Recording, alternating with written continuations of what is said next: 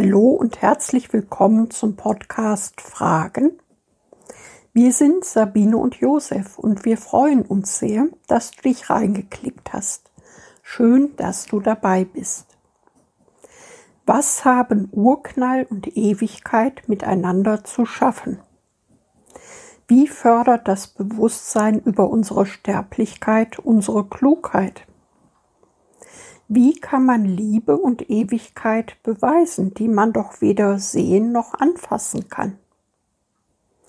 Komm, mach dich mit uns auf die Reise durch Raum und Zeit bis hin zur Unendlichkeit.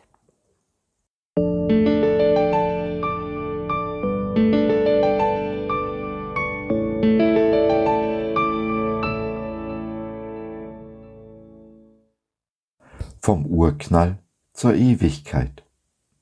Alles hat ein Ende, oder? Warum ewig eben nicht ewig lange ist. Lehre uns bedenken, dass wir sterben müssen, auf dass wir klug werden. Psalm 90, Vers 12. Noch Albert Einstein hat geglaubt, das Universum hätte schon immer bestanden und vielleicht auch, dass es für immer bestehen würde. Dann kam in den 60er Jahren des vergangenen Jahrhunderts die Big Bang Theorie auf, das Gefasel vom Urknall. Die einzig richtige Schlussfolgerung aus dieser unsäglichen Theorie war, dass das Universum einen Anfang genommen hatte. Warum man so lange gebraucht hat, um zu dieser Erkenntnis zu kommen, ist mir völlig schleierhaft. Man braucht doch nur die Bibel aufschlagen. Da kann man es seit tausenden von Jahren nachlesen. Erste Seite, erster Satz. Im Anfang schuf Gott Himmel und Erde. Die Bibel sagt uns nicht, wie oder wann Gott Himmel und Erde schuf, aber unmissverständlich, dass er es tat. Die Urknalltheorie fußt auf der Beobachtung, dass unser Universum sich ausdehnt. Und so kam man bald darauf zu der Einsicht, dass das Universum auch ein Ende haben müsse, weil es sich irgendwann überdehnt und mit dem gleichen Knall vergeht, mit dem es angeblich angefangen hat. Auch das ist keine neue Einsicht, denn die Bibel spricht vom Propheten Jesaja über den Apostel Petrus bis hin zur Apokalypse dem Buch der Offenbarung davon, dass Gott einen neuen Himmel und eine neue Erde schaffen wird. Das Alte wird vergehen. Seit dem Sündenfall ist alles, was in der Zeit ihren Anfang nahm, auch der Zeit unterworfen und damit vergänglich. Du und ich sind davon genauso wenig ausgenommen wie Himmel und Erde. Unser Gott allerdings ist ewig er hat keinen Anfang und kein Ende. Nun ist ewig, aber nicht ewig lange, nach dem Motto, Mann, du brauchst ja ewig, ich warte schon eine Ewigkeit auf dich. Nein, die Ewigkeit ist kein ewig langer Zeitraum, sondern ein Raum, in dem keine Zeit existiert.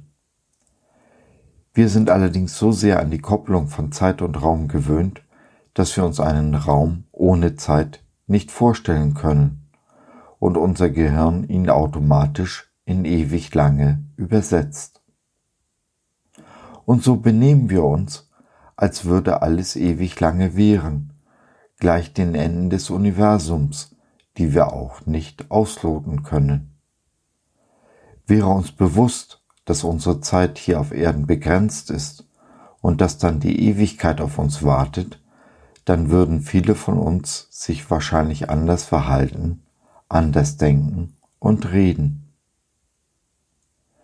Laut unserem Eingangsvers erlangt man Klugheit unter anderem dadurch, dass man über seine Sterblichkeit nachdenkt.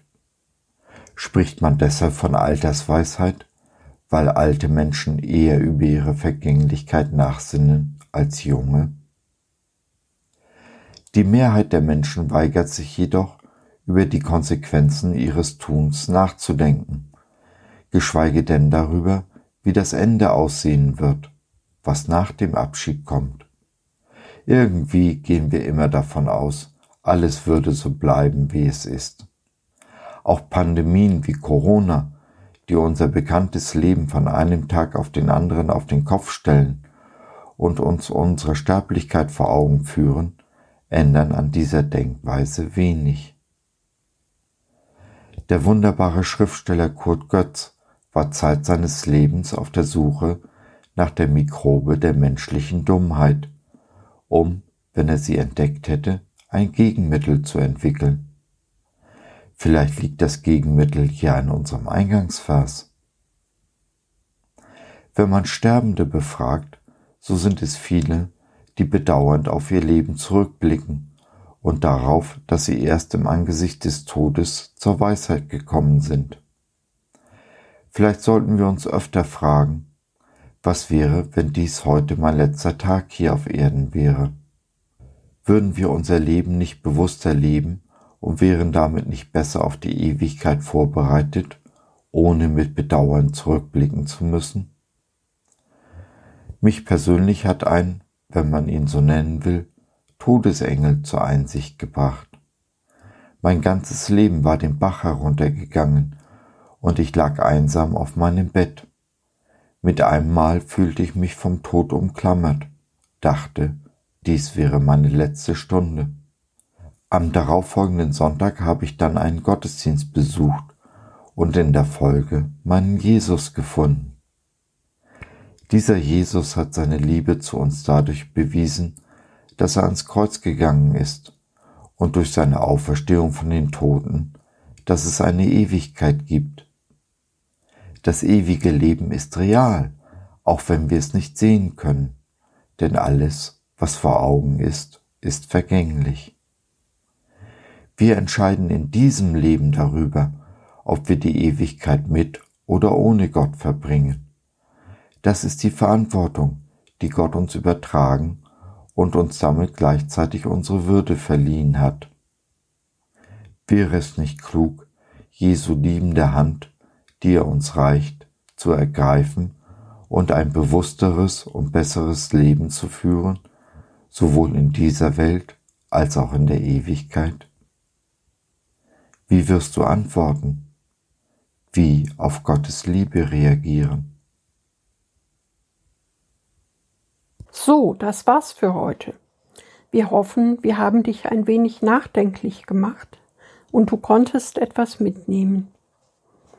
Wenn du noch Fragen hast oder mit uns in Kontakt treten möchtest, dann besuche uns doch im Web www.gott.biz.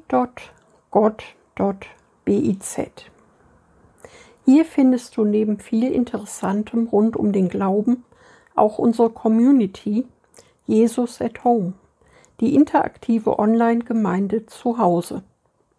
Schau rein, lass von dir hören, wir würden uns sehr freuen. Bis dahin, Sabine und Josef.